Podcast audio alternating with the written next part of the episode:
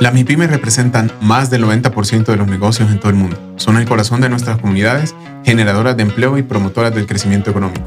Muchas veces estas empresas pueden enfrentarse a desafíos financieros que podrían obstaculizar su desarrollo y la sostenibilidad de sus negocios. Es por esto que en este episodio nos enfocaremos en cómo pueden mejorar sus finanzas de una manera efectiva desde el inicio de sus proyectos. Aceptémoslo, los bancos nos acompañan en los momentos más importantes de nuestra vida. Pero, ¿conoces todo sobre ellos? Aquí, en la banca en un 2x3, te enseñamos todo lo que debes saber y entender de la banca del Salvador. Así es, en un 2x3. Bienvenidos a un nuevo episodio de La Banca en un 2x3, el podcast de la Asociación Bancaria Salvadoreña, que te brinda las herramientas necesarias para manejar tus finanzas de la manera más efectiva y obteniendo éxito empresarial. Mi nombre es Baino Marroquín. Y yo soy Paola Cárcamo. Y en este episodio nos vamos a adentrar en el mundo de las MIPIMES y el impacto que las finanzas tienen en ellas. ¿Sabías que las micros, pequeñas y medianas empresas son el motor económico de muchos países? Y aún así muchas de estas empresas no alcanzan completamente su potencial y desconocen cómo la banca puede ayudarlos a alcanzarlo. En este episodio vamos a hablar sobre herramientas útiles y consejos de cómo pueden desde crear un presupuesto, la gestión de flujo de caja e incluso la obtención de un financiamiento adecuado. Y para ayudarnos más a entender sobre este tema, nos complace tener como invitada especial a la licenciada Karina Lourdes Cabrera, gerente de Cash Management de Banco Azul. Bienvenida, Karina. Gracias, Byron. Gracias, Paola. Y por supuesto, gracias por la invitación, Avanza. Gracias a ti. Uno de los sueños, bueno, creería yo que uno de los sueños principales de un empresario es que su negocio crezca, que prospere. Pero, ¿cómo puede un empresario sentar las bases para llegar a esa etapa?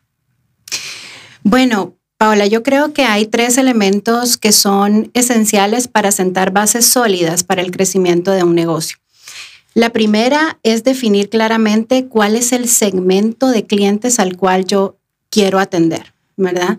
Y por ende, conocer cuál es la ventaja competitiva con la cual voy a atender a ese segmento. La segunda es diversificar mis canales de venta para, pues lógicamente, tener mayor posibilidad de generar ingresos. Y la tercera es llevar registros adecuados de las operaciones del negocio, eh, los ingresos, los costos, porque eso eh, nos va a ayudar increíblemente a tomar las decisiones en el momento oportuno.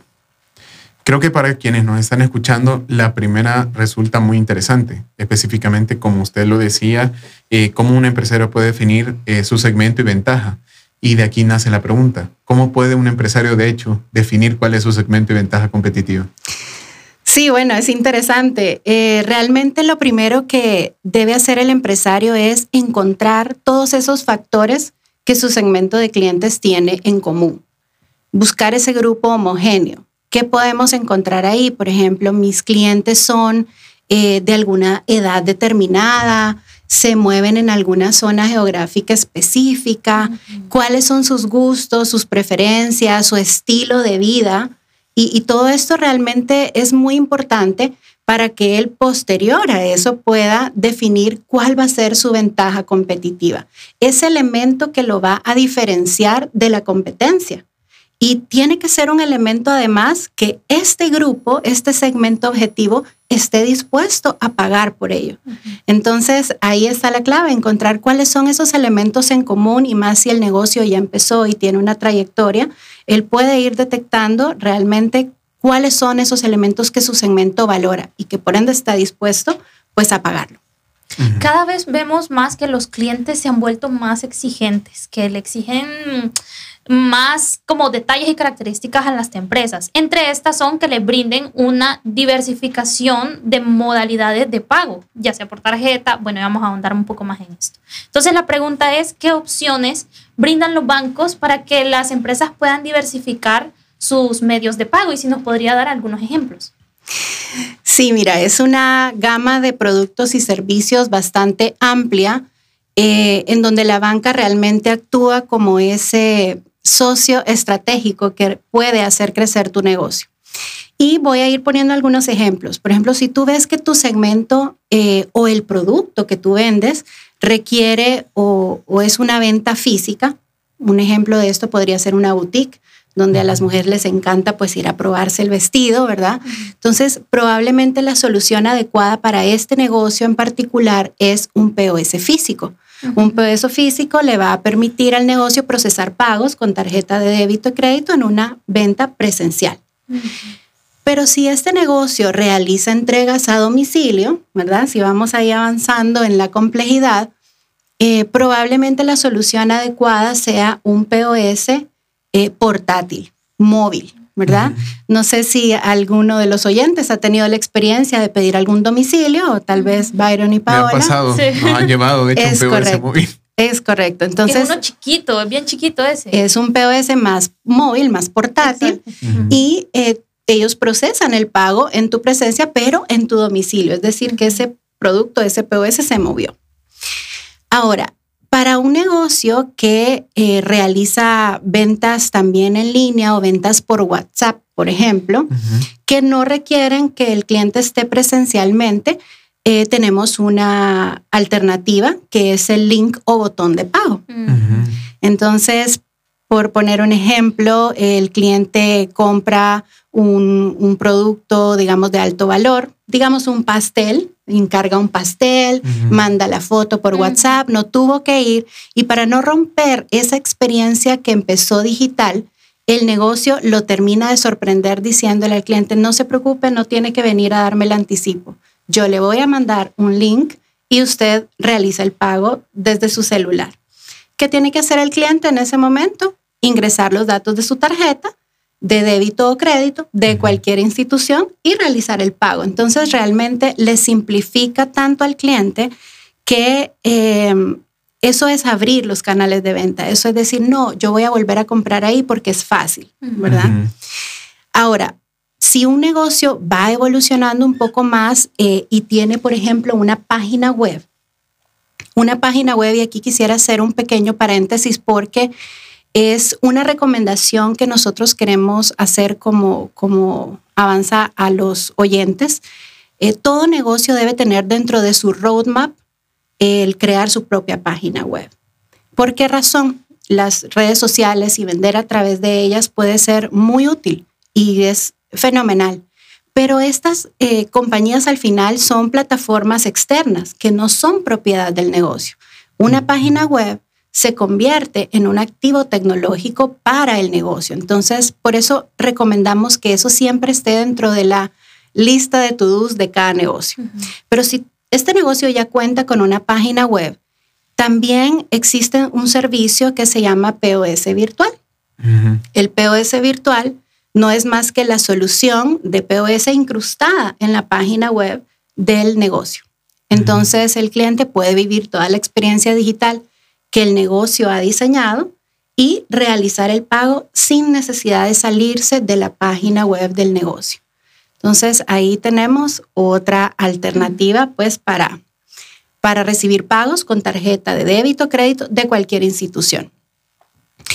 Ahora, si tenemos un negocio que genera cargos recurrentes, por ejemplo, un gimnasio, ¿verdad? Un gimnasio que eh, tú tienes que pagar una suscripción mensual entonces, para ellos podría ser ideal una solución de cargo automático. Es un servicio que le permite acercarse al cliente y decirle, no, no se preocupe, llenemos este formulario, nos autoriza y estamos cargándole mensualmente a la tarjeta de débito crédito que el cliente definió.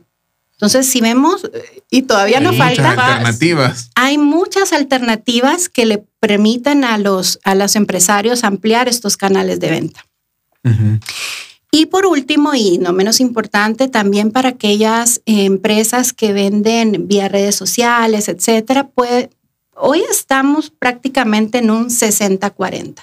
Y es lo que hemos podido sondear con los clientes. 60% están recibiendo vía transferencias y 40% efectivo. Entonces se está un poco moviendo la tendencia del mercado y para esto tenemos los servicios de Transfer 365 y de Uni, ¿verdad? Que son redes en donde le permite al negocio recibir pagos desde cualquier cuenta de cualquier institución financiera. Esto es ideal para negocios que venden B2B, ¿verdad? Business to business. Y em, requieren recibir estos fondos directamente en su cuenta. Y por último, creo que es la única que se me escapaba, son los pagos QR. El pago QR, eh, y si ustedes han percatado en algunos negocios, van a ver una imagen, ¿verdad? Con un código para ser escaneado con el celular. Este código no es más que una representación gráfica del número de cuenta del negocio. Entonces, los clientes del mismo banco pueden escanear ese código y eso lo que hace es facilitar la experiencia, elimina la fricción al cliente de tener que digitar de repente un número de cuenta un poco grande y los que usamos lentes, así como yo, ¿verdad? Ya nos cuesta. Entonces, elimina un poco esa, esa experiencia, la hace más rápida porque los campos ya aparecen llenos y puede recibir una transferencia que va de cuenta a, cuenta. Entonces, todos estos servicios que hemos conversado para hacer como un, resumen, eh, son servicios que al final del día los bancos realizan una liquidación directamente a la cuenta del negocio. Entonces es un flujo constante, es un flujo que le ofrece mayor seguridad también al negocio en el manejo de, efectivo, pues que ya tiene otras complejidades. Así que hacer nada más la invitación eh, a los empresarios que nos están escuchando para que se acerquen a platicar de estos temas con su institución financiera porque Estamos pues para apoyarles, para que puedan hacer más ingresos y por ende pues crezcamos juntos. Eh, hemos hablado anteriormente en otros podcasts eh, y en una serie de podcasts sobre empresas en cómo se afectan las ventas y los costos efectivamente en ellas. Para las empresas que son MIPIMES, quisiéramos conocer cómo esto se relaciona al momento de integrarse al sistema financiero, cómo esto podría apoyarlos a ellos. Sí, bueno, e, es interesante tu pregunta porque está un poco atada a la anterior, ¿verdad? Si tú tienes eh, servicios como los que hemos descrito, eh, pues es más fácil llevar los registros de tus ingresos. Entonces, llevar registro de los ingresos y de los costos es el paso, el primer paso para acceder a un financiamiento bancario, ¿verdad? Ahí puedes demostrar tu nivel de ventas, eh, cuáles son tus utilidades, la trayectoria del negocio. Entonces, eh, realmente llevar un registro adecuado tiene dos grandes beneficios para los empresarios. El primero es que les va a permitir tomar decisiones oportunas. Si tú ves que de repente estoy vendiendo bastante, pero no sé por qué me estoy quedando corto de, de efectivo. Ah, a lo mejor tengo mucho invertido en inventario, ¿verdad? Entonces, eso únicamente lo puedes ir ajustando y calibrando en el camino si lo medimos. Hay un dicho que dice que lo que no se mide, no se mejora. Y creo que hay mucho de cierto en ese dicho. Así que eh, la invitación es esa, ¿verdad? El tema del registro, beneficio número uno es poder llevar esas decisiones del día a día de una manera más acertada. Y el beneficio dos, eh, cuando el empresario se da cuenta de que el negocio le está pidiendo crecer, ¿verdad? Y va a necesitar de repente un apalancamiento, estos registros van a ser pues esenciales e importantes. Y para esas empresas que ya tienen estos registros, ya tienen un control, ya tienen ese manejo de la información contable, ¿cuáles son las opciones de financiamiento que están disponibles para ellas? Bueno, eh, hay varias, digamos, eh, soluciones en el sistema, pero pudiera resumirla en dos grandes elementos. El financiamiento de corto plazo y el financiamiento de largo plazo. El financiamiento de corto plazo está destinado a un capital de trabajo, es decir, a que tal vez compro mercadería que sé que la voy a rotar, que la voy a vender en las próximas semanas y por ende son financiamientos con un plazo menor a un año. El financiamiento de largo plazo, que son plazos de un año en adelante, son eh, financiamientos que tienen un destino para inversión, por ejemplo, en un activo, en una maquinaria, en equipo, en elementos tecnológicos que van a, apalancar también el crecimiento del negocio. Así que eh, por ahí andan las soluciones, eh, son esos dos grandes elementos. Y también eh, el tema de garantías, pues eh, es un tema que la banca tiene programas, tiene programas especiales para eh, apoyar a aquellos empresarios que en este momento no tienen una garantía real. hay programas especiales que pueden ayudar en esa necesidad, así que no se queden con la duda, ¿verdad? Son temas que vale la pena explorarlos. Para finalizar, quisiéramos preguntar, sabemos que la banca no solo se queda en el otorgamiento de financiamiento, especialmente para empresas. Para quienes nos escuchan, ¿en qué más puede apoyar la banca a ellos? Bueno, la banca tiene varios convenios nacionales e internacionales que ofrecen a los pequeños empresarios, medianos empresarios, eh, financiamiento, programas de garantías, pero también asesoría técnica.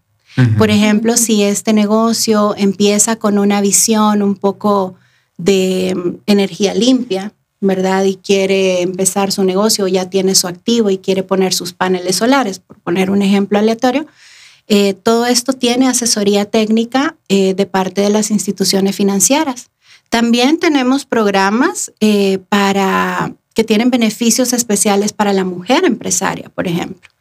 Así que em, son bastantes las opciones y yo creo que lo importante es dejarle a los empresarios esa invitación a que nos permitan acompañarles en ese crecimiento de su negocio, ¿verdad? Los queremos ver crecer, crecer con un negocio sano, con unas finanzas fuertes.